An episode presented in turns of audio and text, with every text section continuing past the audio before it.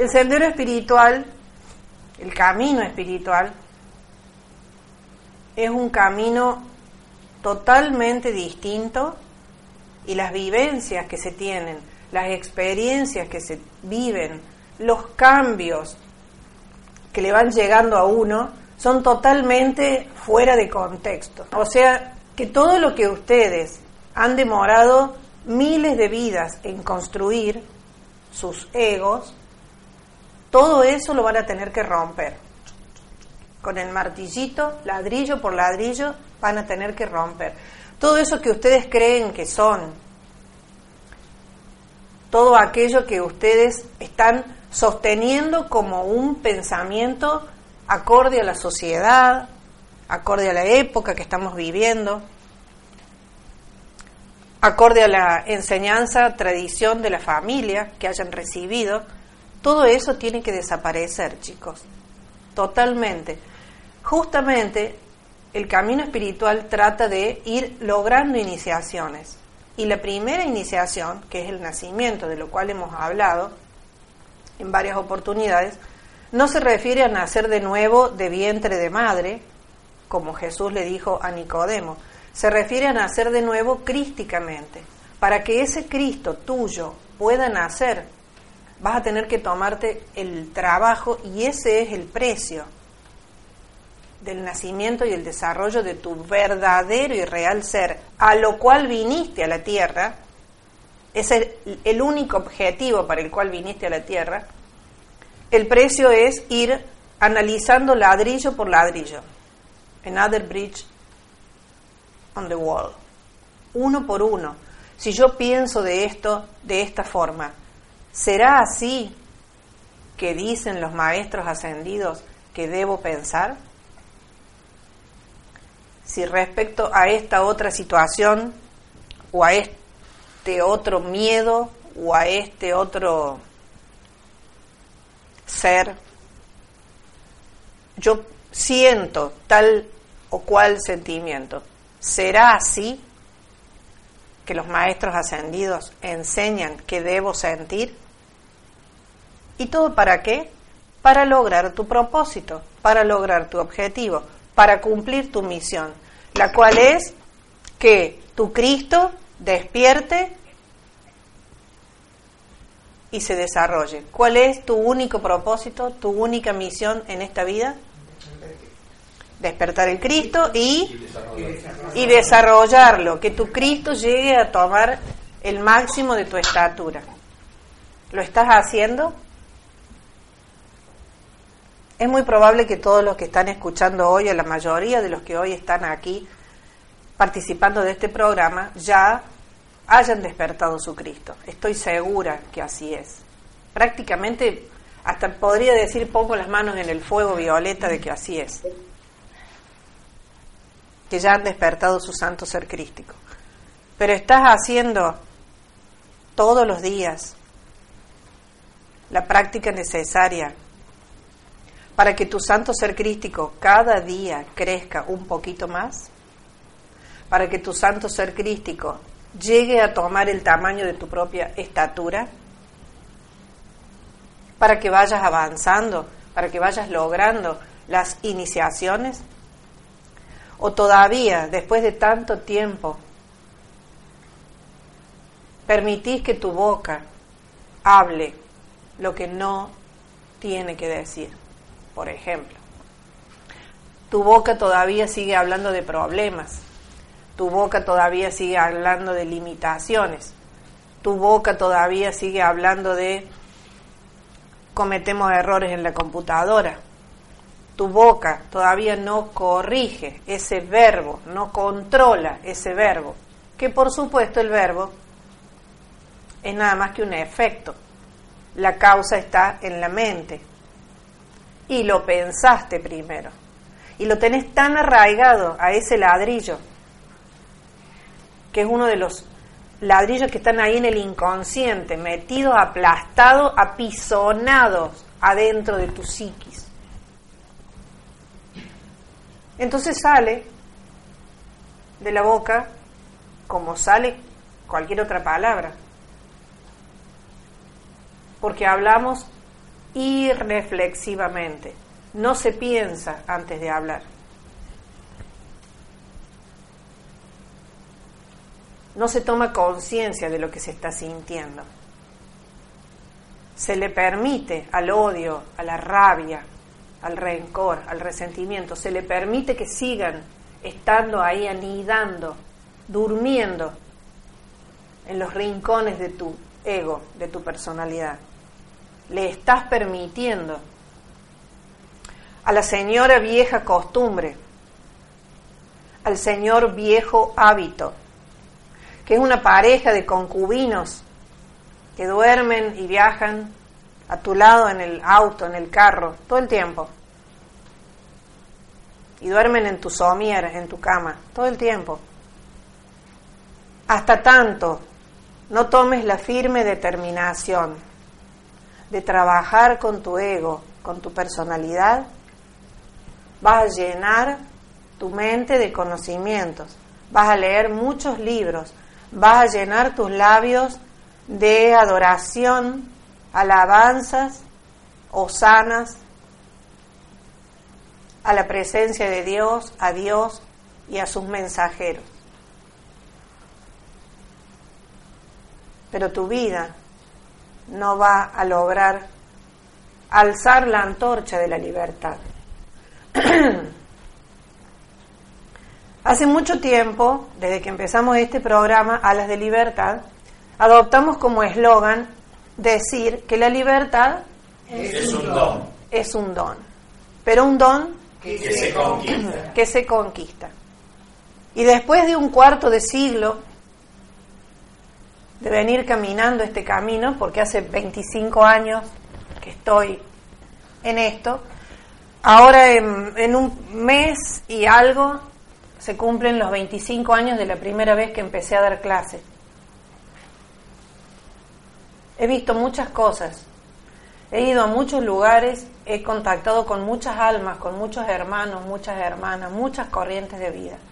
Hay cosas que se ven en todas partes, independientemente del país en donde se viva o de la posición política que cada uno tenga o del asunto que esté aconteciendo en el país o de a cuánto esté el dólar, a cuánto esté el euro o lo que me quieran decir, independientemente de todo eso, independientemente de la situación familiar, el alma, el ego, las corrientes de vida, no tienen muchas apariencias, situaciones problemáticas diferentes.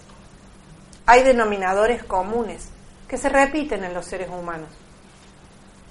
No hay tantas clases de seres humanos, aun cuando somos miles de millones los que estamos caminando la Tierra.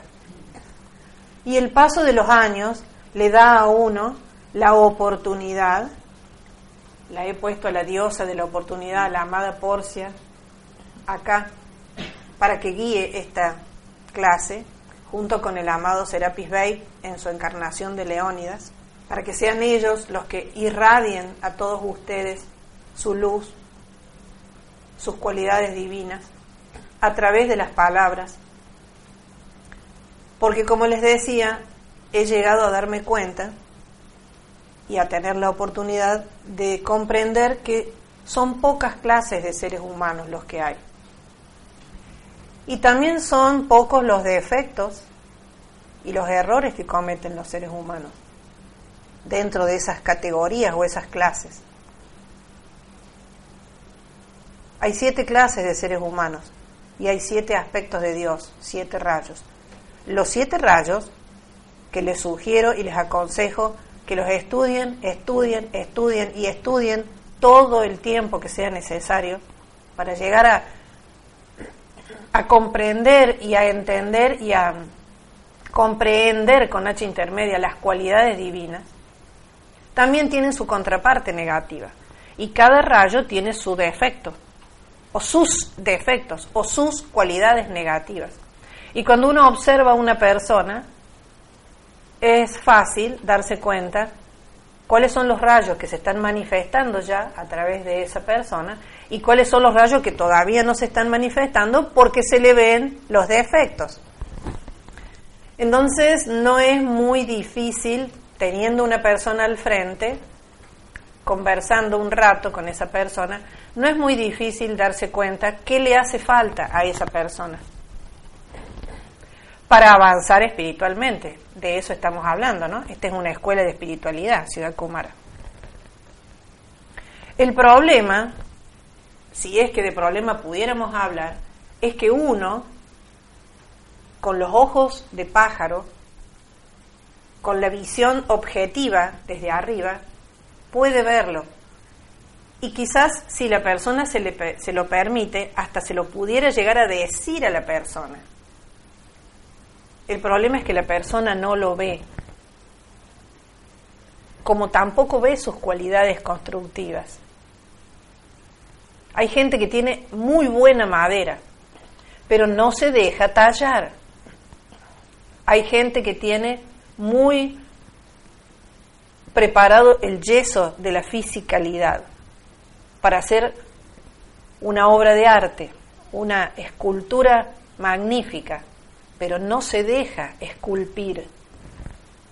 Y ahí ya el problema no es del guía, no es del gurú, el problema pasa a ser del estudiante que dice querer ser libre. Porque todo el mundo que he conocido, a ver cuántos hay acá, todos estos que están acá en este momento, dicen querer ser libres. Pero llegan tarde a la clase. La clase empieza a las 11. ¿A qué hora tendría que estar yo entonces? 11 menos cuarto conectado, 11 menos 10. Pero como es Moni, entro tarde porque a veces el programa empieza tarde. ¿Qué sorpresa te vas a llevar cuando ya no esté Moni y un día abras tu celular, tu computadora y esté el maestro Serapis Bay o ya no esté y haya dejado un letrerito? Acá estuvo Leónidas, acá estuvo Serapis Bay y se llevó a los que estaban a tiempo. Chicos, característica número uno del estudiante, puntualidad humildad, silencio. Tenemos dos orejas con dos oídos y una sola boca. Hay más que escuchar que hablar. Bueno, con mucho amor los saludo nuevamente después de un suspiro de tiempo durante el cual esta persona que está hablando hoy estuvo ausente, ausente aparentemente de aquí, de nuestro centro de trabajo, pero más ocupada que nunca. Y digo más ocupada que nunca porque mm, anduvimos de seminario, primero con todos los que fueron del grupo, allá el seminario se hizo en Cancún este año, en México, para Semana Santa, pero después continuamos viajando y terminamos haciendo una cruz, porque fuimos desde acá, desde Cancún, Yucatán, hasta Oaxaca al oeste, que es a unos kilómetros del Océano Pacífico, y desde el sur, desde el istmo de Tehuantepec, Palenque, toda esa zona bien al sur de México, del país hermano, el istmo de Tehuantepec siendo la parte más angosta de México, que peleaba con el con el ancho de Panamá y al final el canal lo terminaron haciendo en Panamá. Estuvimos decretando ahí en el istmo de Tehuantepec, pidiendo para que México haga también otro canal de paso de, de barcos. Y subimos hasta Ciudad Juárez, el mero borde ahí en Chihuahua, con Estados Unidos, estando Ciudad Juárez de un lado y el paso a la distancia de un puente nada más. Es decir que Después que terminó todo el periplo, me di cuenta que habíamos hecho una cruz, de este a oeste y de sur a norte, literalmente, pasando por varios puntos de esa cruz, visitando algunas ciudades y trabajando en cada una de ellas algunos días, realizando distintas actividades que tienen que ver con lo que la hermandad blanca, los maestros ascendidos, responsables de la evolución de la humanidad, requiere que sea realizado. Especialmente estuvimos trabajando por la purificación de las almas ahogadas en el hundimiento de la Atlántida, estuvimos trabajando por la purificación y la transmutación del karma pendiente de ellas, tanto como de todas las almas nativas del país mexicano, que fueron muchas, diezmadas por los conquistadores. Estuvimos trabajando por la purificación y por la ascensión definitiva de los de las corrientes de vida que pudieran eventualmente todavía necesitar venir a reencarnar y que así no fuera que la energía que nosotros generábamos y que habíamos generado el momentum que tenemos generado de 25 años de Ciudad Kumara, si de alguna manera sirve para que esas almas no tengan que volver a encarnar y esa energía pueda equilibrar la balanza del karma pendiente que tengan, que sea utilizada en parte para eso. Algunas de estos comentarios que les hago fueron algunas de las peticiones que se llevaron a cabo en este seminario. En los lugares en donde estuvimos se trabajó mucho con el Arcángel Miguel, especialmente en Mitla, porque en el libro Misterios de Velados cuando en el año 1932 el maestro ascendido Saint Germain contacta al señor Guy Ballard y ahí empieza la descarga de la instrucción que terminó siendo toda la década del 30, en la cual muchos seres de luz se manifestaron, se dieron a conocer. En ese libro, Misterios de Velado, en el capítulo 3, el maestro ascendido Saint Germain lo lleva en conciencia proyectada a Guy Ballard y le hace ver la ciudad de Mitla en Oaxaca, en México. Y le hace ver lo que pasó cuando la ciudad de Mitla era la ciudad de Mitla. Y a mí siempre me había quedado eso de que el día que esté en México tengo que ir a Oaxaca y tengo que llegar a Mitla para ver qué siento yo ahí. Tuvimos una experiencia bastante fuerte porque el día que llegamos salimos a caminar a la noche y sin darnos cuenta, caminando, caminando, llegamos a la puerta de lo que son las ruinas arqueológicas, que ya sabemos que no son ni ruinas ni, arqueológicas. Entonces, contentos porque habíamos llegado ahí, dijimos, bueno, mañana venimos al horario que esté abierto y resulta que de la oscuridad salieron dos señores con total cara de nativos que se vinieron caminando con nosotros, vinimos hablando todo el tiempo y nos contaron un montón de cosas en ese trayecto. Era como un kilómetro, no era tanto, pero nos enteramos de un montón de cosas. Seres que se presentaron ahí, ¿no? Una especie de ángeles que tomaron forma. Y nos hicieron dar cuenta de que habíamos pasado a lo largo de esa calle por un lugar en donde cuando regresamos entramos y con las linternas del celular empezamos a ver los códices que todavía quedan los restos en los en los alféizares de la ventana y en los dinteles de las puertas Y bueno, para no cansarlos con el detalle, esa noche le pedí al maestro, más que nunca, que me hiciera saber qué necesitaba que se trabajara ahí. Y vi un círculo en el centro de ese lugar a donde esta gente nos había mostrado, del cual salía un rayo de luz enorme, poderosísimo, que formaba una especie de arco forma de arco, iba y bajaba a otro lugar, un poco más lejos.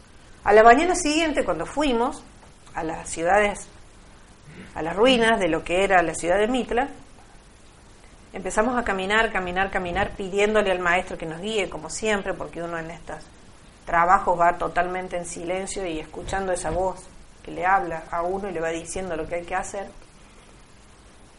Y encontramos una réplica exactamente igual de ese lugar donde habíamos estado por la noche, pero ahí, adentro de la ciudad. Ahí es a donde venía ese arco de luz.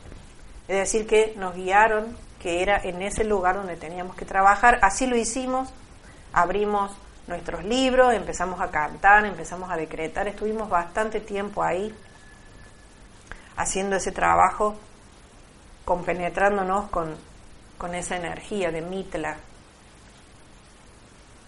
Y en el nombre de Dios, que hayan tomado la energía que nosotros hemos producido y, la, y haya servido para elevar las almas de ellos que estaban ahí. Nos metimos en unas tumbas en las que se puede uno meter así abajo, estaba bastante denso la atmósfera esa, así que trabajamos mucho con el Arcángel Miguel, invocándolo para que corte y libere, con la señora Astrea, poderosa presencia yo soy, y poderosa Astrea, diosa de la pureza. Ese decreto, repitiéndolo en voz alta muchas veces. Fue un gran trabajo ahí en Mitla. En este encuentro de hoy tendría tantas cosas para compartir con ustedes que por supuesto el tiempo no va a ser suficiente. Pero lo primero que quiero decirles es que todos estamos en el sendero espiritual, incluyéndome. Yo también estoy en el sendero espiritual. Y este viaje, esta experiencia, esta vivencia, ha tenido una repercusión nueva, única.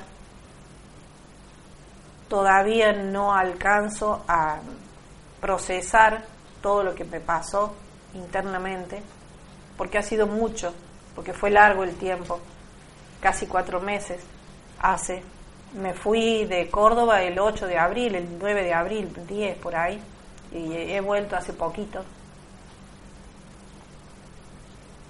Y quiero decirles que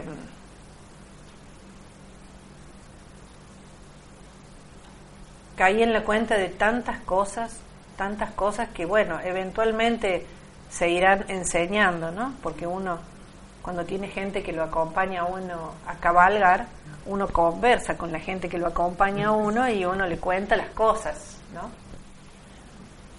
Ese es el, propósito de este servicio de ser guía, de ser, entre comillas, gurú.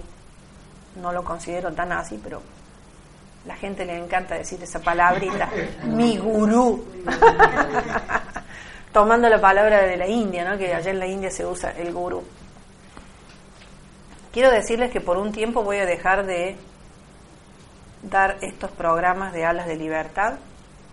Me voy a tomar un tiempo para procesar, terminar de procesar todo lo que ha pasado adentro de mí. Ha sido una iniciación nueva, por supuesto, como toda iniciación, es algo que, que uno tiene que aprender a manejar. El estado de conciencia es totalmente distinto, nunca más, nunca más la Mónica de antes va a volver a estar, porque ahora está esta Mónica, esta Mónica nueva. Eh, necesito tomarme un tiempo, no solo para procesar todo lo que he recibido, sino también para trabajar en mi corriente de vida personal. Necesito un tiempo para, para manifestar esta iniciación nueva. En el año 2010 debe haber sido,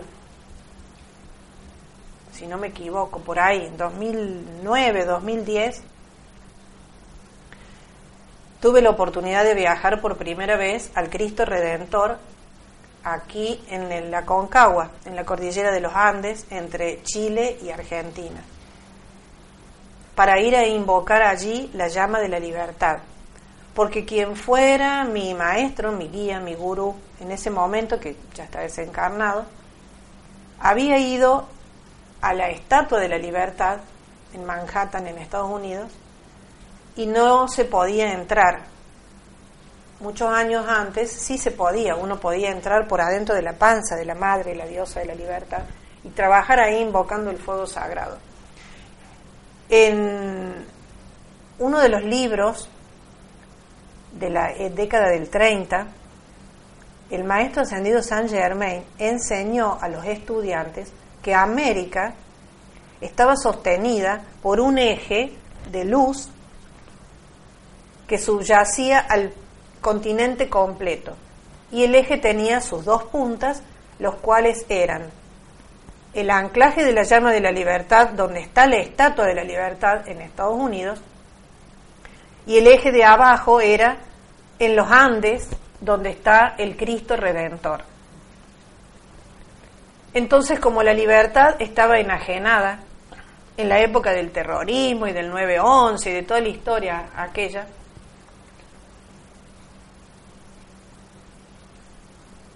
tomamos la decisión de ir al Cristo Redentor para activar la llama de la libertad acá abajo y que la llama de la libertad empezara a subir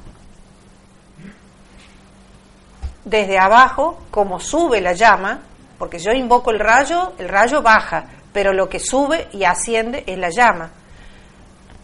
Y sostener esa llama, porque yo puedo invocar un rayo, hacer que baje el rayo, hacer que se encienda la llama, pero si yo no la sostengo a la llama, si yo no le pongo carbón, si no le pongo leña, si no le pongo algo que siga ahí ardiendo, la llama se extingue, porque la tendencia natural de una llama es ascender. El fuego sagrado es etérico y tiene la misma tendencia. La llama tiene la tendencia natural de ascender. Entonces uno puede ir a activar el fuego sagrado en algún lugar de la tierra, pero uno tiene que sostener y seguir yendo de vez en cuando para que ese fuego siga activo. Así fue que desde aquel tiempo hasta noviembre del año pasado hemos ido, yo he ido al Cristo Redentor una vez al año para sostener ese fuego. Es decir, que si fue en el 2010 han pasado nueve años, si fue eh, en el 2009 han pasado nueve años, diez, que se ha ido a sostener esa llama en el Cristo. Pero el eje va subiendo, del Cristo Redentor sube hasta la diosa de la libertad. Entonces subí a el lago Titicaca, que es donde está el otro punto, en el templo de la llama de la iluminación de los dioses Merú.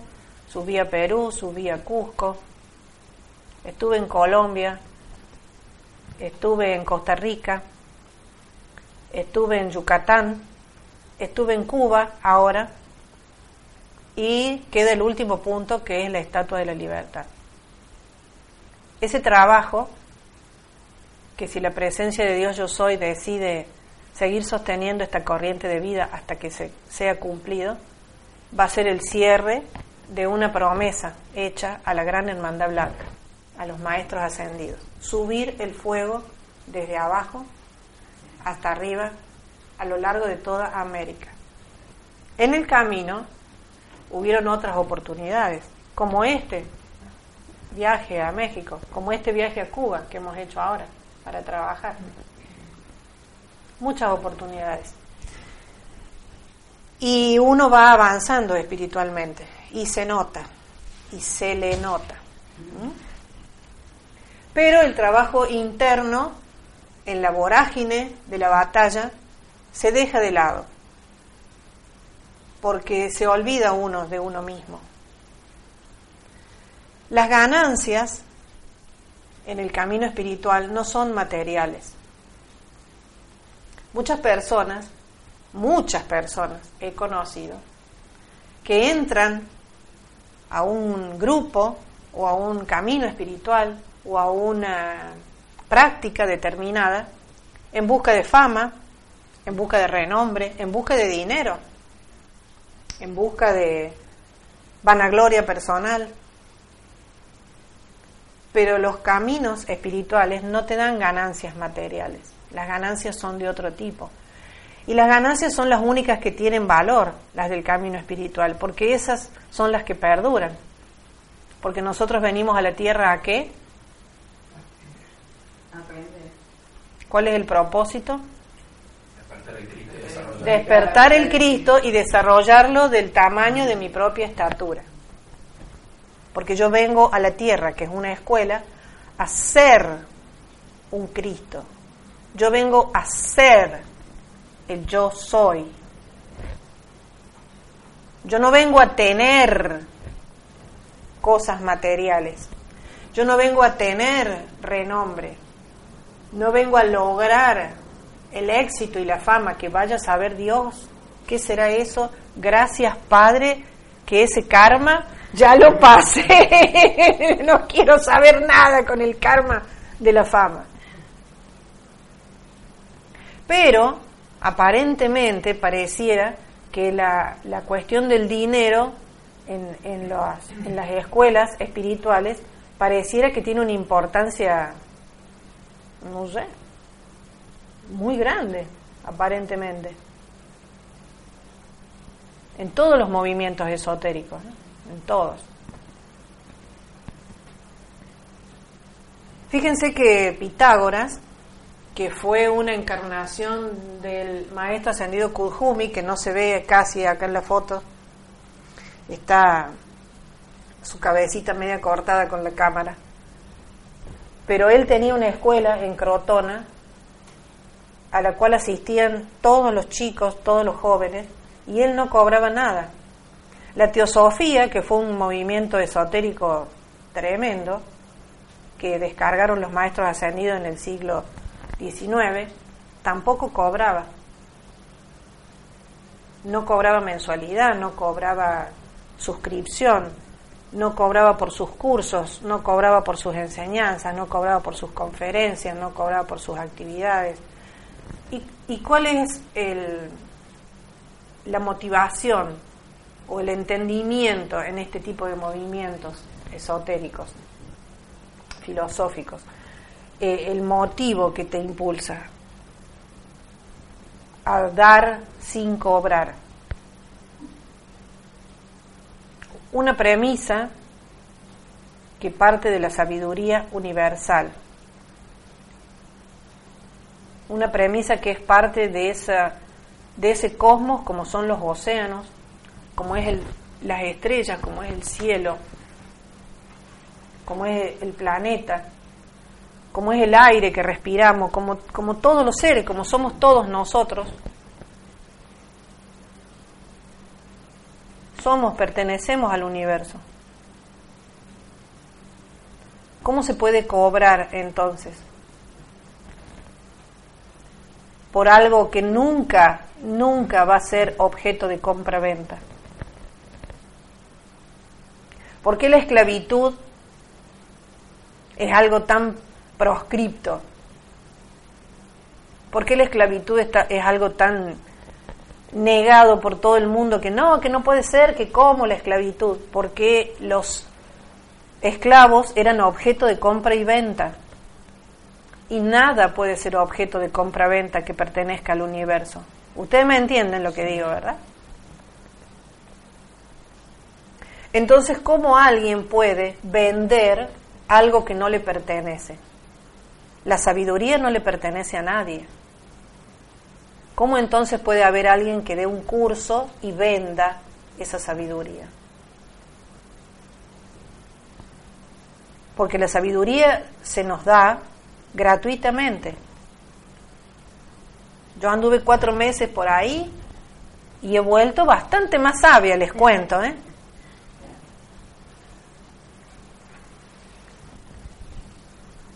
La filosofía esotérica tiene un criterio que acá en Ciudad Kumara apoyamos totalmente, y es que, o un pensamiento, mejor dicho, que obedece a la lógica del poder por el poder cuando alguien empieza a cobrar.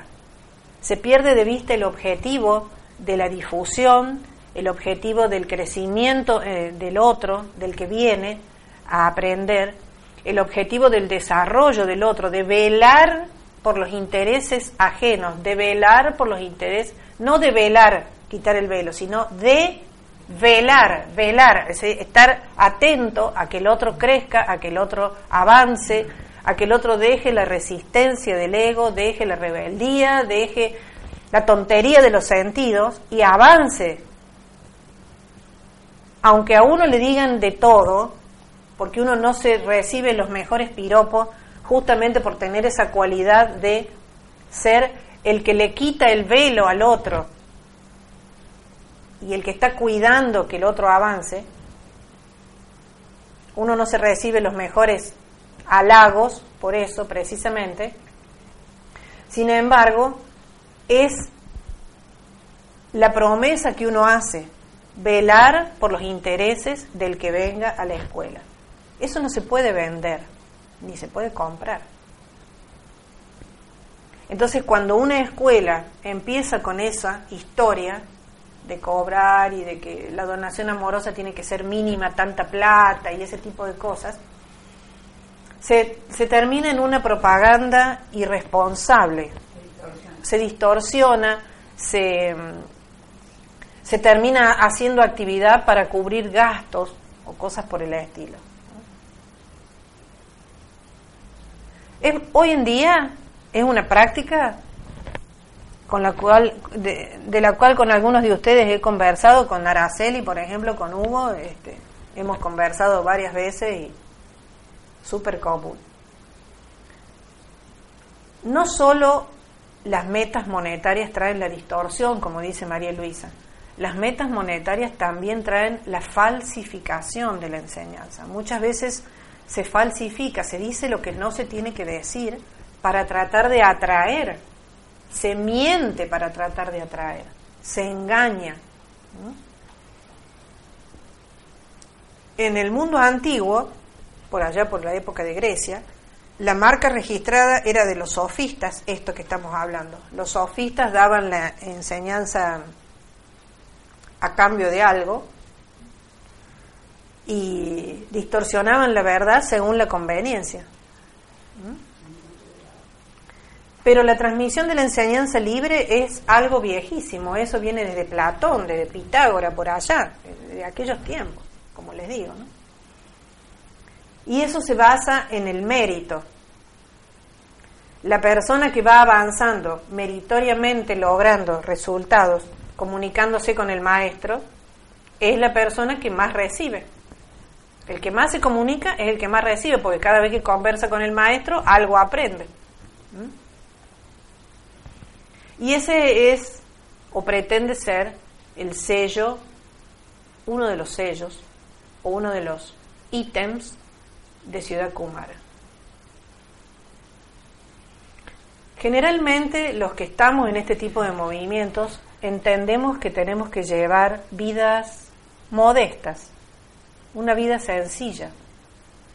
Uno aprende que tiene que llevar una vida sencilla y ese es el ejemplo que yo intento siempre o he intentado siempre darles a la gente que está aquí conmigo y a los que he visitado en estos días que he estado por allá, también una vida sencilla.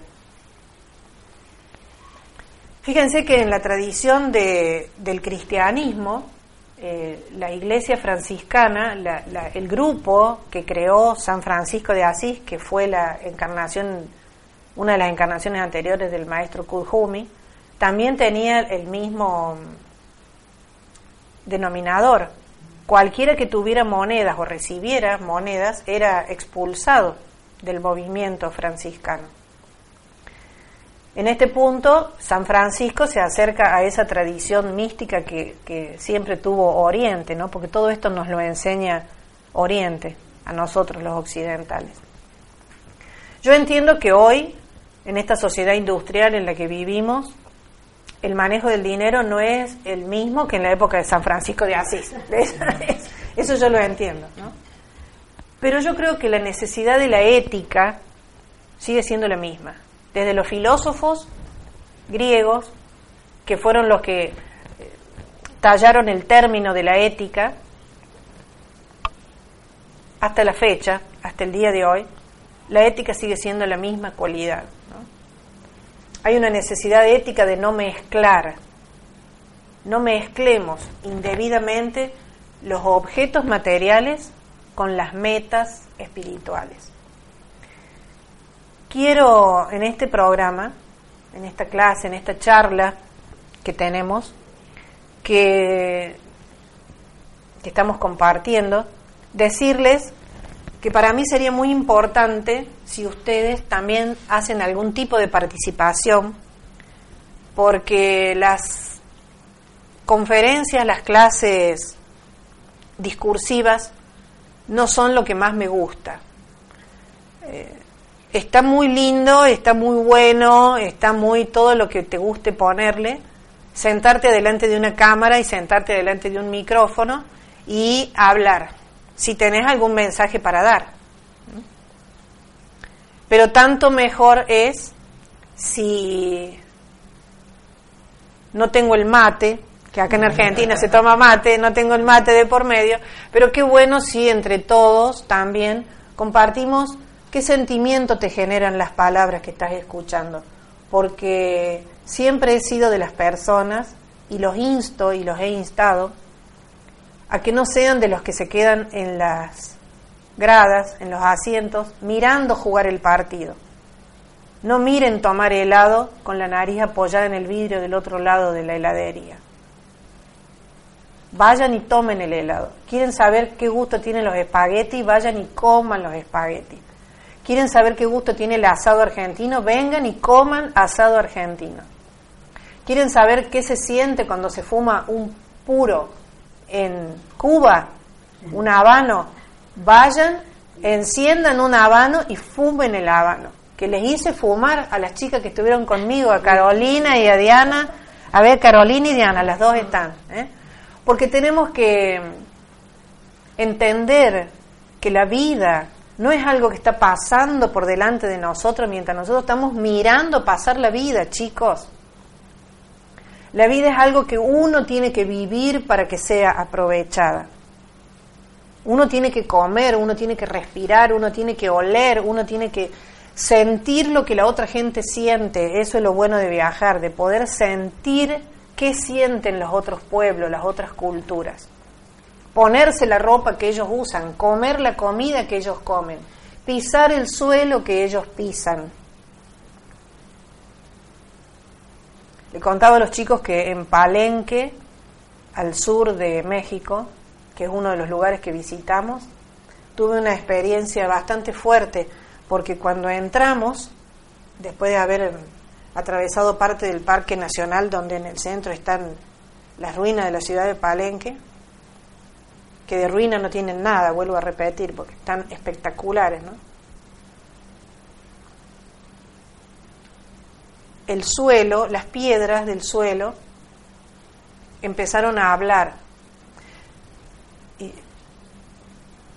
La costumbre de, de oír la voz acá en, el oído es ya común, pero oír con la planta de los pies nunca, nunca había sido tan fuerte.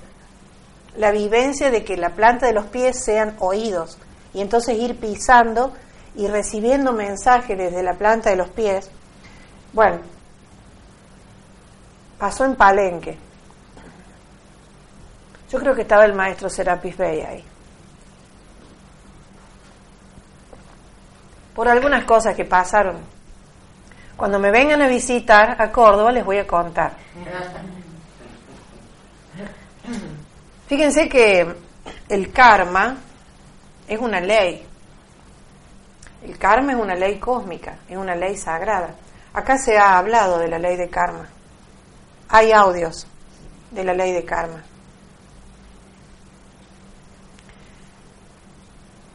Y el karma no solamente es negativo. Déjenme que les diga que el karma tiene una manera muy misteriosa, muy rara, muy, muy como, como escondida de proteger a los que trabajan para la luz. Es una ley de protección kármica o una característica de la ley del karma, la protección que le brinda a aquellos que dedican su vida a la sabiduría. Aquellas personas que aceptan una vida modesta, que aceptan una vida pobre, podríamos decir, para lo que se entiende de pobreza, ¿no? No pobre de espíritu, me refiero a pobre físicamente. En la práctica, esta, esta cualidad de protección de la ley del karma se puede observar. ¿Cuántas veces me han escuchado decirles a ustedes, yo reconozco que hay una protección sobre mí y sobre toda mi familia que va más allá de mi entendimiento. Y me llevó muchos años darme cuenta de eso. Muchos años, chicos, me llevó darme cuenta de eso. Porque mis hijos físicos, mis hijos, los cuatro hijos que tengo en esta encarnación, los cuatro varones, no han sido personas fáciles, dóciles, todo lo contrario. Han sido almas aguerridas, almas atrevidas. Han tenido muchos accidentes de coche, de, un montón de cosas. Eh, almas que siempre están tratando de sentir esa adrenalina, ese rush que la vida te da, probando cosas nuevas, probando cosas extremas, siempre. Mis hijos. Y nunca más allá de todo lo que les pasó, porque le han pasado montones de cosas, nunca yo dejé el camino espiritual por alguna situación de la familia, lo cual bendigo. Bendigo porque estos 25 años que han sido ininterrumpidos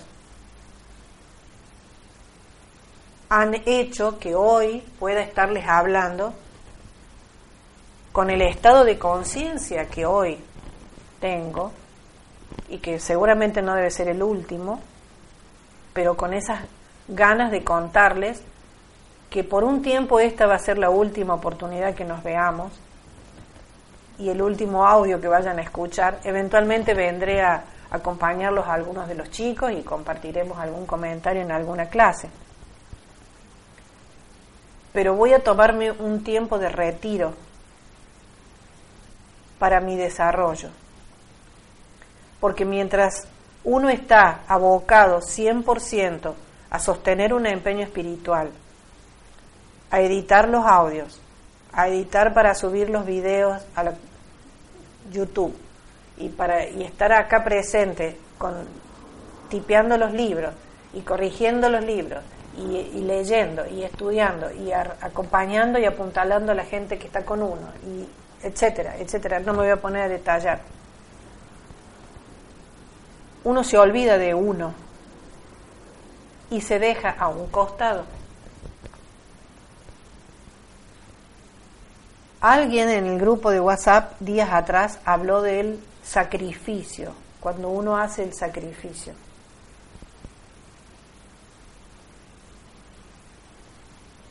Este trabajo esotérico de este movimiento es un trabajo de sacrificio de esfuerzo. Pero el sacrificio en el sentido de lo sagrado, es un trabajo sagrado este. El sacro oficio significa sacrificio, es decir, oficio sagrado. Y cuando uno se dedica al sacrificio, cuando uno trabaja en el sacro oficio, en el oficio sagrado de despertar el fuego del sacro, el fuego de la energía kundalini que tenemos en el chakra del sacro, cuando uno trabaja en eso, la ley del karma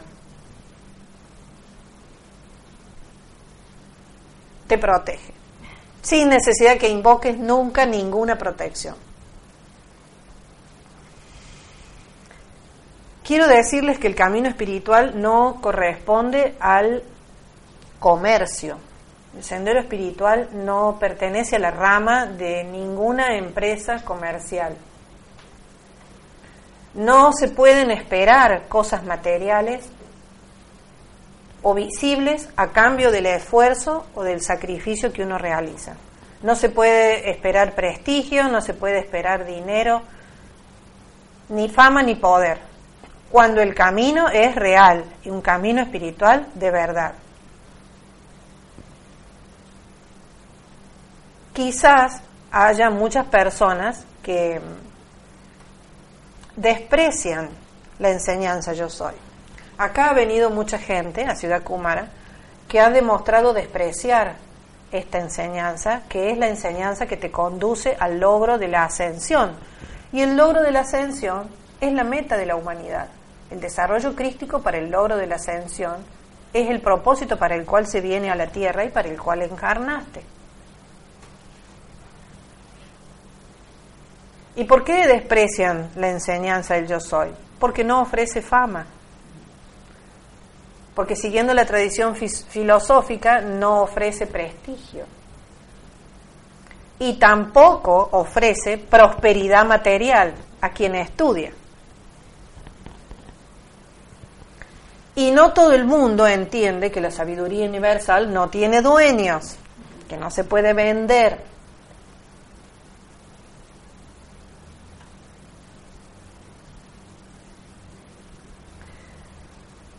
mirando a Leónidas y pensando en el maestro Serapis Bey, digo yo que los estudiantes que están en la enseñanza del yo soy deberían desarrollar la conciencia de lo que se llama ayuda mutua, ayuda cooperativa, que es el octavo rayo. El octavo rayo es el rayo de la cooperatividad, de la mutualidad, de la hermandad y es el rayo próximo que ya se está empezando a ver, a vislumbrar aquí en el planeta Tierra.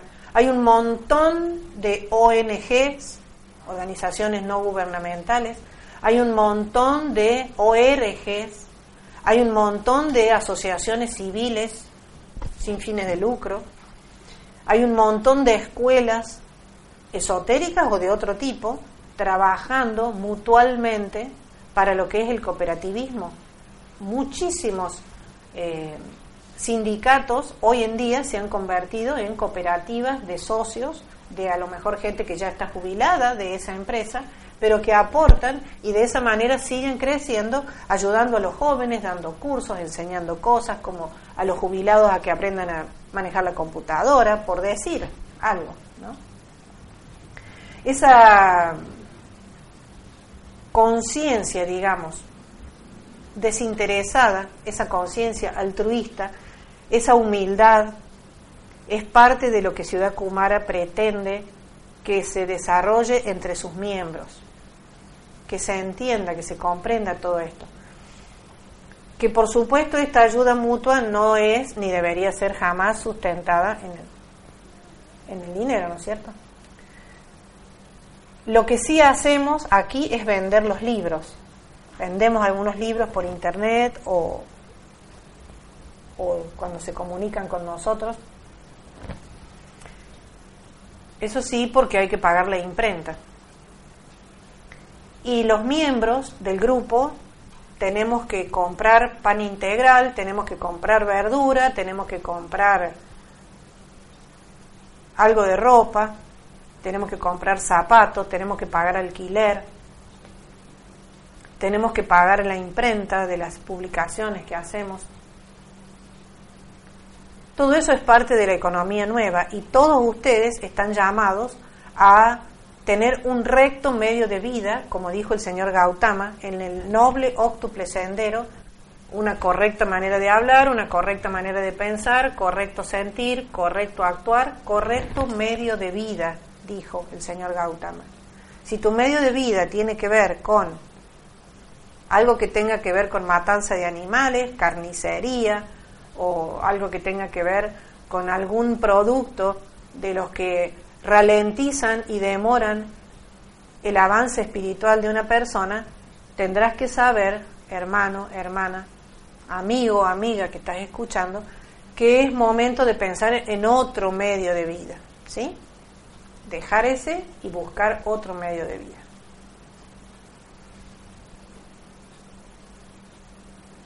Eh, el maestro ascendido Saint Germain en la década del 30 y el Mahayohan en la década del 50 con la fundación del Puente de la Libertad y el apoyo que hicieron a esos eh, a esos centros energéticos en donde se estudió y se descargó toda la enseñanza espiritual, nos, da una, nos dan ambos una propuesta de trabajo que es el logro de la causa de la liberación. Esa causa es de ellos, no es mi causa, pero es la causa a la que yo estoy asociada. Y entiendo que más de uno de los que están en este grupo también persiguen el logro de la causa de la liberación. La causa de la liberación empieza con lograr la libertad personal, con lograr la, libertad individual, familiar, grupal, del barrio, de mi ciudad, de mi país, y finalmente expandir mi aura, trabajar en mí para expandir mi aura hasta que mi aura tome el tamaño del planeta Tierra. Y por supuesto, todo esto tiene que estar mucho más allá de cualquier relación comercial, eso es evidente, ¿no es cierto? o nada que tenga que ver con la política, menos todavía. Entonces, ¿cómo hacemos? ¿Cómo hacemos para sostener estos grupos?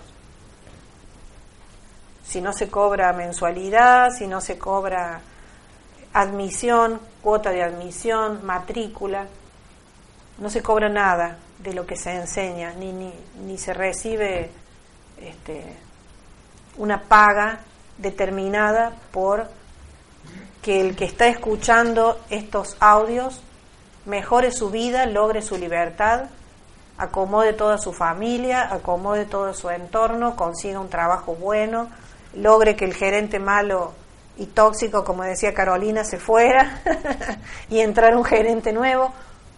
¿Cómo se hace para sostener entonces si nada se cobra? Todo esto tiene una única respuesta y es posible gracias a las donaciones. Las donaciones de los miembros eh, permiten que este tipo de empeños se sigan manteniendo. Y aparentemente con todo esto que estamos conversando, producto de haber estado cuatro meses trabajando afuera, esta forma de trabajo, porque para mí esto es un trabajo, este camino espiritual mío es mi trabajo, este es mi trabajo, pudiera parecerle imposible a alguien, a lo mejor a ver quién tengo, Fernando de la Rosa, que no lo conozco porque nunca pone su video a pesar de que tenemos Zoom para podernos ver cara a cara.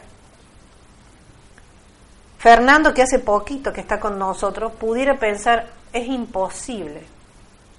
Rubén pudiera pensar que es imposible, Diana pudiera pensar que es imposible, Martita pudiera pensar que es imposible lograr que Dios lo sostenga a uno a través de distintos medios donativos para que uno pudiera lograr mantenerse en el trabajo espiritual, de ayudar a las almas a salir del pozo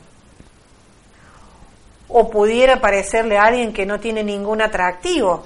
Es aburrido andar como anda Mónica, que se tiene que quedar toda la noche ahí tipeando un libro y sola, y siempre está sola, siempre sola, siempre sola. Pudiera ser poco atractivo, ¿no? Pero esta forma de trabajo ha demostrado después de 25 años que es muy eficaz, es muy eficiente esta forma de trabajar. Y también hay algunos indicios, así lo voy a decir, hay algunos indicios de que la generosidad es una energía pura que sale del corazón de algunos de los miembros y que protege a esos miembros generosos en muchas situaciones. El individuo cuando es altruista recibe la protección de la ley del karma. Se los dije recién. Al menos en parte he oído miembros decir, yo no sé cómo, pero todo se pagó. hace cinco meses atrás pensaba, ¿cómo voy a viajar a México? ¿Cómo voy a viajar a Cancún al seminario? Y hoy ya terminé de pagar el viaje. ¿Cómo? Se pagó. Se pagó. Esa confianza que desarrolla el estudiante va de la mano de la vida modesta, vivir modestamente, vivir sin, sin esa, esa necesidad de tener que solamente te genera deudas y que solamente centra tu atención y centra tu existencia en, en cómo hago para tener más, en lugar de centrar tu atención y tu existencia en cómo hago para estudiar más, cómo hago para vivir la experiencia de la espiritualidad. ¿Te das cuenta? La experiencia de la enseñanza. ¿Te das cuenta? Cuando una persona simpatiza con una escuela espiritual, yo entré en el grupo en el cual estuve formando parte por muchos años, más de una década, uno empieza a buscar cómo colaborar activamente con las tareas. Eso es lo primero, ¿no? ¿Cómo hago para colaborar? ¿Qué puedo hacer yo para ayudar? Y llega un momento en que la persona dice, yo quiero ser parte, yo cuenten conmigo, acá estoy, como dice Adelaida siempre, acá estoy, firme, yo estoy siempre, y la sigo a Mónica, para donde vaya yo la sigo. ¿Se acuerdan que Adelaida lo ha escrito, lo ha dicho un par de veces? A partir de ese momento es inevitable que tengamos que compartir costos materiales. Porque el esfuerzo instructivo de la escuela requiere del aporte material, requiere de la donación de los miembros. Y tener ese gesto altruista de mandar a pedir un libro, y si el libro cuesta 38 pesos, o cuesta 12 dólares, mandar 15 dólares en vez de 12 es un gesto altruista. Eso también es parte de la enseñanza y del aprendizaje. Y como estudiante de las enseñanzas, uno también tiene que convertirse en ejemplo de altruismo. Porque mientras uno no sea generoso, uno nunca puede ser ejemplo de altruismo para nadie. Y esa es una de las razones por las que no se pone monto mínimo de donativo. La donación es voluntaria, llama azul, inteligente, llama dorada, y amorosa, llama rosa. El valor de la contribución que ustedes hagan no tiene importancia kármica ninguna no es que te va a disminuir el karma porque pongas mil, o te va a aumentar el karma porque no pongas nada, o el karma se va a equilibrar más o menos nomás porque pongas 5, 10 o 50. Es simbólico, totalmente. Sin embargo, el acto de la donación mensual, regular, tiene sí una importancia kármica muy significativa.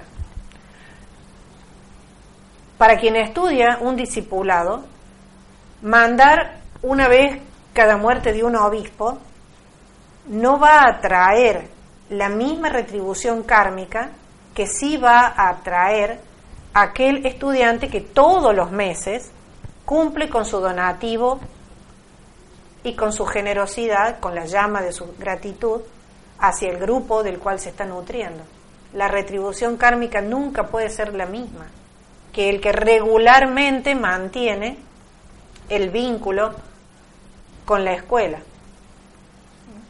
Es importante que cada uno haga un examen de conciencia que le lleve a definir cuál sería la suma y no que manden un mensajito diciendo ¿y cuál sería la suma? porque ya saben que la respuesta va a ser la suma es aquella que no te cause ningún perjuicio a nivel personal. Si es el diezmo, gracias Padre. Y si es menos del diezmo, gracias Padre. Y que también sea una suma que entre dentro de lo que es razonable. Eso es algo que cada miembro lo debe juzgar. ¿Por qué? Porque las ganancias del camino espiritual no son materiales. Las ganancias del camino espiritual no son materiales. Después de cuatro meses de andar viajando, pisando suelos extranjeros, más que nunca recibo las ganancias del sendero espiritual de una manera tan sacudidora que todavía no he podido procesar todo lo que ha pasado adentro de esta conciencia durante todo este tiempo. Y me va a llevar un tiempo, no sé cuánto tiempo. Si ustedes espontáneamente han tenido el gesto de enviar una donación, han sido bendecidos y se ha agradecido como un hecho aislado, ¿no? Pero el poder del altruismo del alma de uno solamente se ve en una persona que tiene una acción regular mensual. Así es como se va a desarrollar esa fuerza opuesta a la falta de algo. Porque ustedes, muchos de ustedes, todavía creen que algo les falta. Y les falta. Les falta porque no han desarrollado la fuerza interna del altruismo, de la generosidad, de la mutualidad, de la hermandad. Todo lo que ustedes hagan para el guía, todo lo que ustedes hagan para la escuela, todos los servicios que ustedes brinden y que tenga algún gasto personal, también se cuenta como una donación. A nivel kármico, eso es anotado en el libro de la vida de cada uno de ustedes. Quiero que lo sepan. Y eso, por supuesto, refuerza ese magnetismo que ustedes están desarrollando para atraer más de lo que dan. El, egoísmo financiero es un elemental de la oscuridad. Y cuando uno trabaja con la generosidad, se va venciendo ese egoísmo financiero, ese elemental oscuro, que me hace creer que es eh, mío y que lo produce la civilización ahora moderna, de que financieramente tenés que ser rico y exitoso para ser alguien, cuando uno ya es lo que uno es. Yo soy lo que yo soy. Acá dice, yo soy.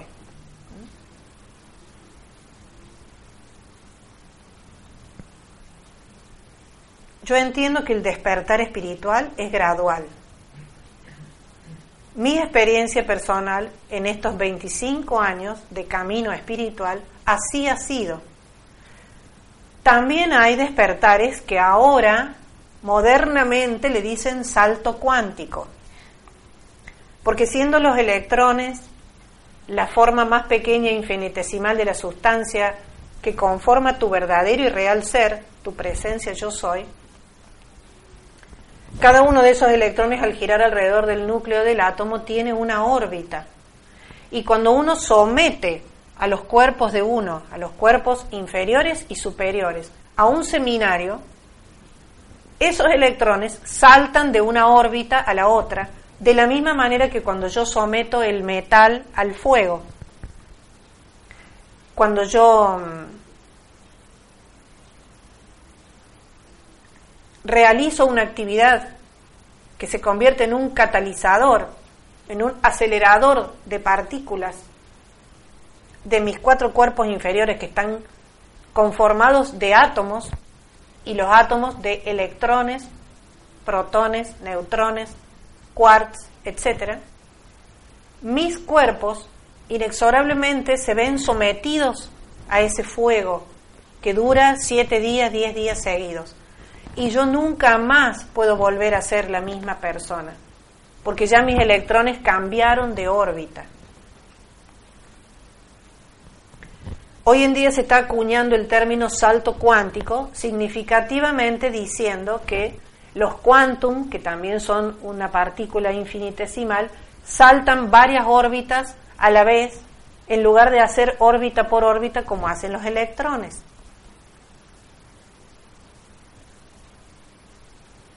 Por eso, uno de estos días estaba escuchando a alguien en una de las clases decir, este seminario fue un salto cuántico para mí. Y está bien. Tengo escritos, he traído escritos algunos pensamientos del maestro ascendido Yual Kul, que es conocido como el maestro tibetano y que es el maestro que desarrolló una escuela de espiritualidad en el año 1910, aproximadamente 1920, conocida como eh, la escuela arcana. Uno de esos pensamientos sobre la economía y sobre el dinero del maestro tibetano dice, así como en el pasado el dinero fue el instrumento del egoísmo de los hombres, ahora debe ser el instrumento de su buena voluntad. Cuando el estudiante, el aspirante, el iniciado, el adepto o cualquier título que se vaya logrando en el camino espiritual conoce el valor oculto del dinero cuando empieza a servir. Recién ahí se conoce el valor oculto del dinero que no es el valor físico que tiene el dinero. Hay cuestiones esotéricas detrás del dinero que quizás algunos de ustedes todavía no hayan descubierto. Porque el estudiante, el aspirante, no busca nada para sí mismo. Todo lo que hace lo hace para el otro, para el prójimo. Salvo aquello que lo lleve a realizar un trabajo interno que en ese caso sí es para sí mismo y que lo pueda preparar para trabajos mayores, para servicios mayores. Cuando yo les digo, me voy a tomar un tiempo para prepararme, es porque me voy a preparar para servicios mayores. Y se necesita uno tomar un tiempo para orar, tomar un tiempo para meterse adentro y no tener ningún contacto con lo externo, pero para prepararse para trabajar un servicio mayor. Eso es una cuestión que sucede en el camino espiritual.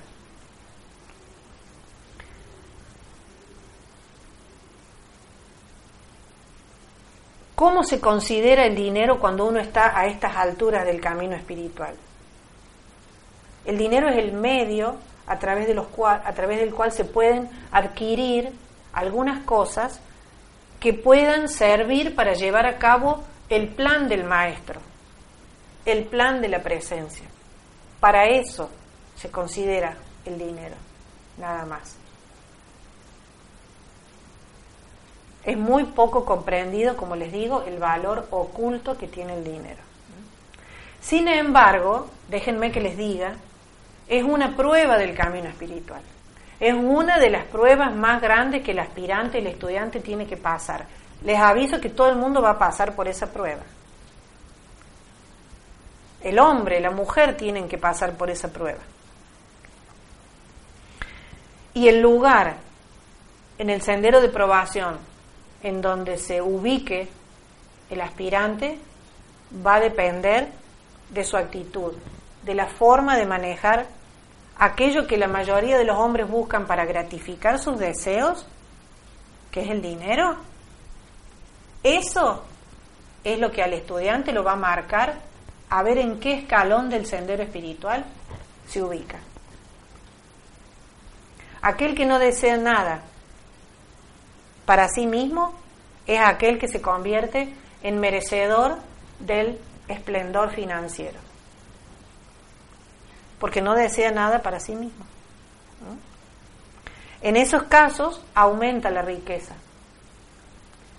En los otros casos, en los que también aumenta la riqueza, trae sufrimiento, pesares, apegos, descontento, dificultades, abusos muchas veces. ¿O no? Entonces, quiero, y es mi profundo deseo, de transmitirles a todos ustedes que desarrollen la humildad y que desarrollen la generosidad y que abandonen el egoísmo de todo tipo y entre medio de todo tipo de egoísmo abandonen el egoísmo financiero. Si algo me quedó entre tanto, tanto recibido en este viaje, en estos cuatro meses, es que los 25 años de ausencia de egoísmo financiero total, estos 25 años de generosidad, estos 25 años de practicar dando, dando y dando, sin medir lo que he dado, me permitieron ser merecedora de esta cosecha de tanto amor y de tanto servicio, servicio y servicio que se llevó a cabo en estos meses. En un país hermano, como les digo, porque por alguna razón esta corriente de vida que les está hablando eligió nacer en Argentina. Pero por alguna razón hay una ligadura muy grande, siempre se los dije, a los que han estado presentes aquí y después cuando empezamos con la radio, algunos de ustedes se deben acordar de cuando tuvimos Radio Pirex, ¿se acuerdan? La Radio Pirex, que fue la primera oportunidad que tuvimos de, de transmitir a través de internet. Después tuvimos nuestra radio propia. Bueno, se deben acordar de esto que les estoy hablando, ¿no? Siempre se los he repetido. Sean generosos. Mm. No los voy a ver por un tiempo, pero eso no significa que no vaya a estar. Los que están hoy conectados aquí están participando en un grupo, gracias a la tecnología de esta era en la que estamos encarnados, que se llama WhatsApp. También hay algunos que están en Telegram, también están algunos en Facebook. Y todos tienen mi número de teléfono personal. Cualquier duda, cualquier pregunta, cualquier consulta, lo que sea, la pueden evacuar a través de mis soldados cercanos, que son los cuatro espartanos que tengo acá en Ciudad Cumara entrenados desde hace tiempo, o conmigo directamente. Por favor, no me den excusas. Ay, que te quería llamar, pero no te llamé porque pensé que estabas ocupada.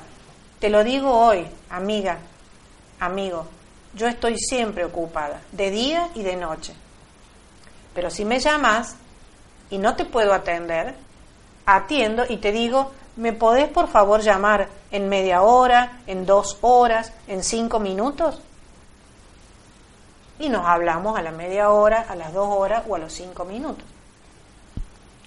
O me mandas un audio, hola Moni, bendiciones mira, me está pasando tal y tal y tal y tal cosa. Cuando Moni puede, escucha el audio y te contesta o te llama. Porque yo soy muy amiga de agarrar el teléfono y pic, llamar directamente. ¿Mm? Sobre todo cuando hay algo puntual que hablar, que resolver. No esperes 15 días, no esperes 20 días, porque son 15 días, 20 días que esa situación te está dando vueltas y vueltas en la cabeza y cuando quieras acordar, le has puesto tanta energía que después vas a tener que estar un buen tiempo invocando la llama violeta para que se transmute ese núcleo que has hecho que quede ahí afianzado. Si en cambio hablamos, se resuelve la cosa, listo, resuelto, transmutado, consumido, disuelto, quemado a otra cosa mariposa. Seamos más expeditos, Estamos en el tercer milenio transitando el camino espiritual de la maestría hacia la ascensión. para ser, ahora que acabe esta vida, maestro ascendido, maestra ascendida. Y vas a estar limitándote, mandando un mensajito, que los veo ahí, entro en WhatsApp y veo, fulanito está escribiendo.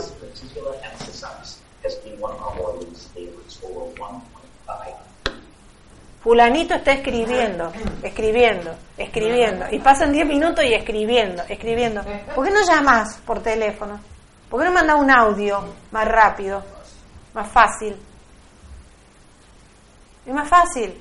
Y vas a poder decir todo lo que sientas y todo lo que piensas en ese momento.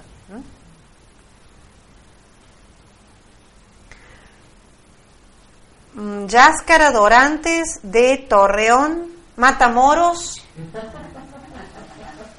Coahuila, México.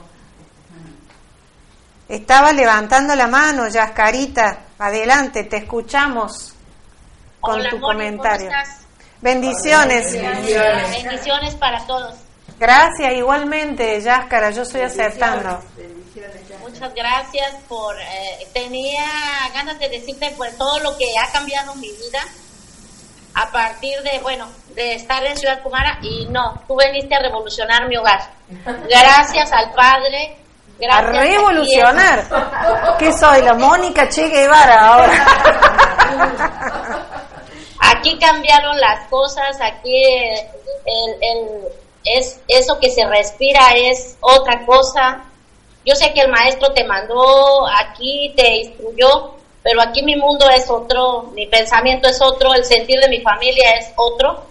Te queremos todos. Estamos muy agradecidos. Yo estoy agradecida por enseñarme a mirar los jeroglíficos que no había mirado, teniéndolos en mi propia casa, en, en mi propia área de, vida, en ah. esta, la laguna que viene siendo el Torreón, tener un lugar donde ir a, a hablarle al maestro, a invocar la llama de la ascensión y no saberlo, a veces me, entristece de, no darme cuenta que a veces tenemos todo por lo que trabajar y no nos damos cuenta hasta que viene Moni desde Córdoba, Argentina, hasta, la Laguna, hasta Matamoros, a decírmelo que me siento tan agradecida y tan bendecida y yo no tengo palabras para... Me falta, ¿cómo decírtelo? No sé, en la presencia sabe lo que eso ha significado para mí y va a significar y yo quiero decirte que cuenta conmigo, estoy dispuesta a seguirte y en mi casa donde vivimos está tu casa abierta para cuando tú desees, desees volver, aquí estamos. Mira que me tomo las palabras en serio, ¿eh? Allá voy. ya tengo una casa ya. Eres bienvenida, Mori. Eres bienvenida y, tú lo sabes. Conociste una parte de mi familia y creo que todos, después que te fuiste, otras dijeron, ay, ¿por qué no hablé con ella? Ay, ¿por qué? Pues porque no quisiste. Aquí estuvo una semana. sí, así fue. Así es, Moni. Eso, pues yo te agradezco y aquí estoy. Estoy para seguir adelante y apoyando en todo lo que pueda en Ciudad Mara.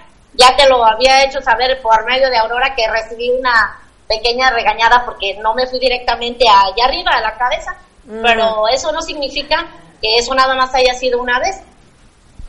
Yo tengo un compromiso conmigo misma y con Ciudad Kumara y como gratitud hay, hay más planes. Te agradezco todo y a seguir adelante. A seguir adelante. Así va a ser, eh, Yáscara. Hay muchas cosas que estuvimos hablando acá con los chicos en estos días que mm, queremos hacer. Pero mm, todo a su debido tiempo y como les dije, me voy a tomar yo este tiempo para, para hacer un trabajo conmigo primero. Eh, cuando estuvimos con Yáscara, ella no había ido a un cerro, que antiguamente ese cerro era el lugar en donde se encontraban todos los narcos, ahí en la ciudad donde ella vive, que le dije, tenemos que invocar y decretar para que se le cambie la vibración del nombre, mata moros, como que se mataba ahí a los moros. Y el cerro de las Noas es el cerro, era el cerro de donde se juntaba la, la apariencia esta de oscuridad de los narcotraficantes. Pásame el, Cristo. Ahí arriba en el Cerro de las Noas descubrimos una capilla en la misma punta, en la mera punta. Acá está, mira, Yáscara, este es el Cristo que traje de ahí, del Cristo de las Noas. No sé si se alcanza a ver ahí, un poquito más, ahí más cerca de la cámara. ¿eh? El Cristo. Bueno, lo traje como un recuerdo porque en este lugar encontramos un foco tonal, igual que el trabajo que habíamos hecho con Martita Sánchez allá en Ciudad Juárez insospechadamente nos trepamos hasta la punta del cerro, vamos chicas, vamos, vamos, pero si no hay nada, vamos, arriba, subamos arriba. Y había una capillita muy pequeñita con solo una imagen de Jesús ascendiendo. Y en esa capillita, en el mero centro, había un foco tonal en el cual invocamos la llama de la ascensión y de la purificación para que limpie, limpie, limpie, purifique y logre la ascensión de toda la energía que todavía pudiera estar ahí y que sea aniquilado, transmutado y consumido todo lo que pueda haber quedado todavía ahí, ¿no? Eso fue uno de los trabajos que se hicieron aquí, en, en donde vive Yáscara, ahí en Torreón, al lado, pegadito Matamoro, pegadito a Torreón. También estuvimos en Gómez Palacio, Durango, que es el estado pegado, y ahí hicimos también una visita con Rocío, no sé si está Rocío hoy. A ver si está Rocío, voy a mirar. Sí, sí está Rocío Guajardo. Bueno, Rocío nos llevó ahí a, donde vive ella. ¿Y mm, quién está levantando la mano? Marcela Duarte de Bogotá, Colombia, Tunja, Colombia. Marcelita. Hola, Marce. Adelante. Te escuchamos.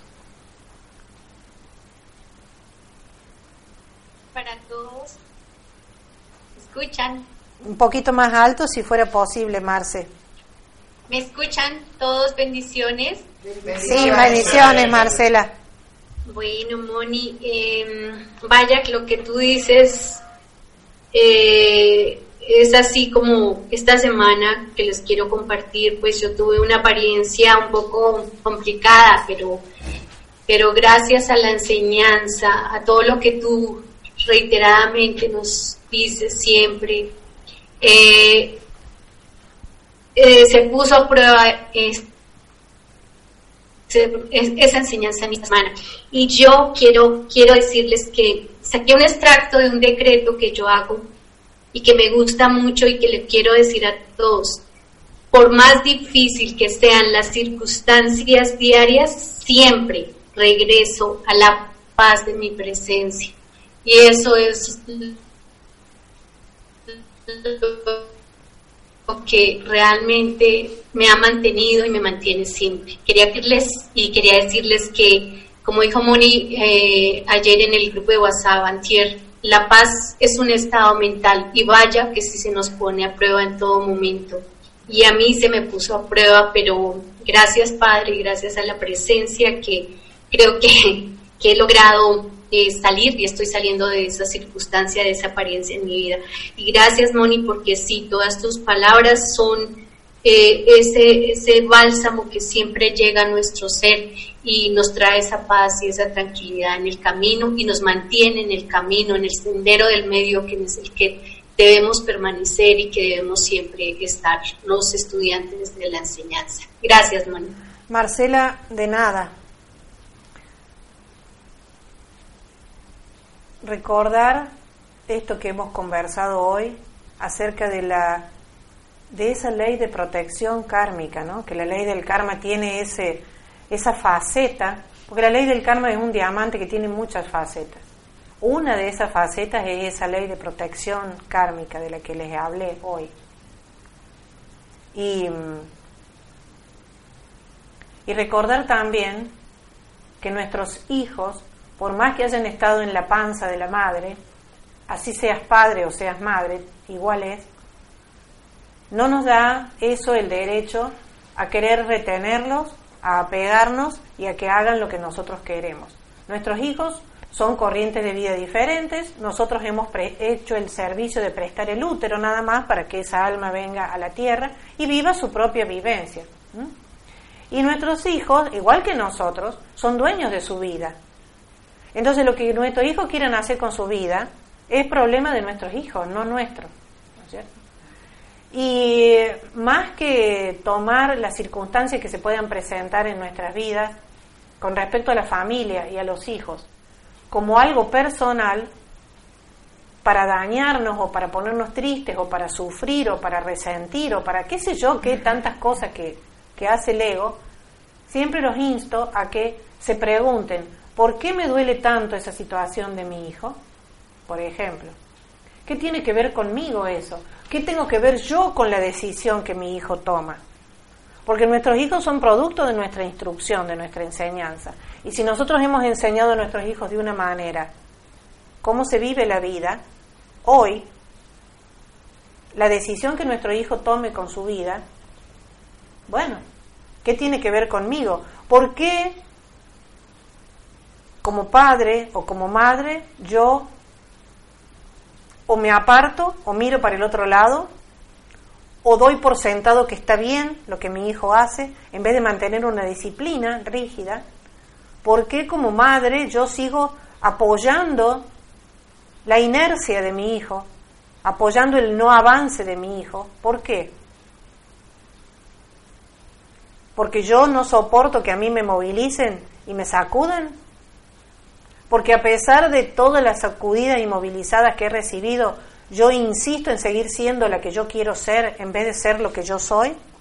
Como iniciamos este programa hablando y diciendo, te va a tocar tomar cada ladrillo de la pared que te llevó miles de vidas construir y verificar que cada uno de esos ladrillos sea consono con los principios que enseñan los maestros ascendidos, si es que querés realmente ser un maestro ascendido y salir de la rueda de las reencarnaciones en vez de ir a parar al planetoide dentro de poco, que ya está construido para que vayan y reencarnen allá aquellos que no logren avanzar junto con el planeta Tierra. No tengas miedo de mirarte al espejo y de reconocer en Marcela las cosas que Marcela todavía no reconoce de sí misma y que pueda haber transmitido con cada vaso con agua que compartió a su hijo o a su quien sea. Porque se enseña mucho más con el ejemplo que con la palabra. ¿Por qué creen ustedes que les estoy hablando de aprender a ser generosos, empezando con sus donaciones mensuales a la escuela que los está nutriendo?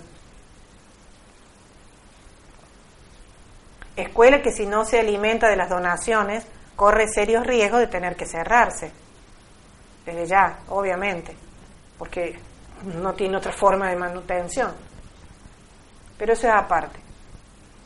La cualidad de la generosidad también involucra el abanico de generosidades y no el reclamo de que por qué un libro cuesta tanto, por ejemplo, por ejemplo.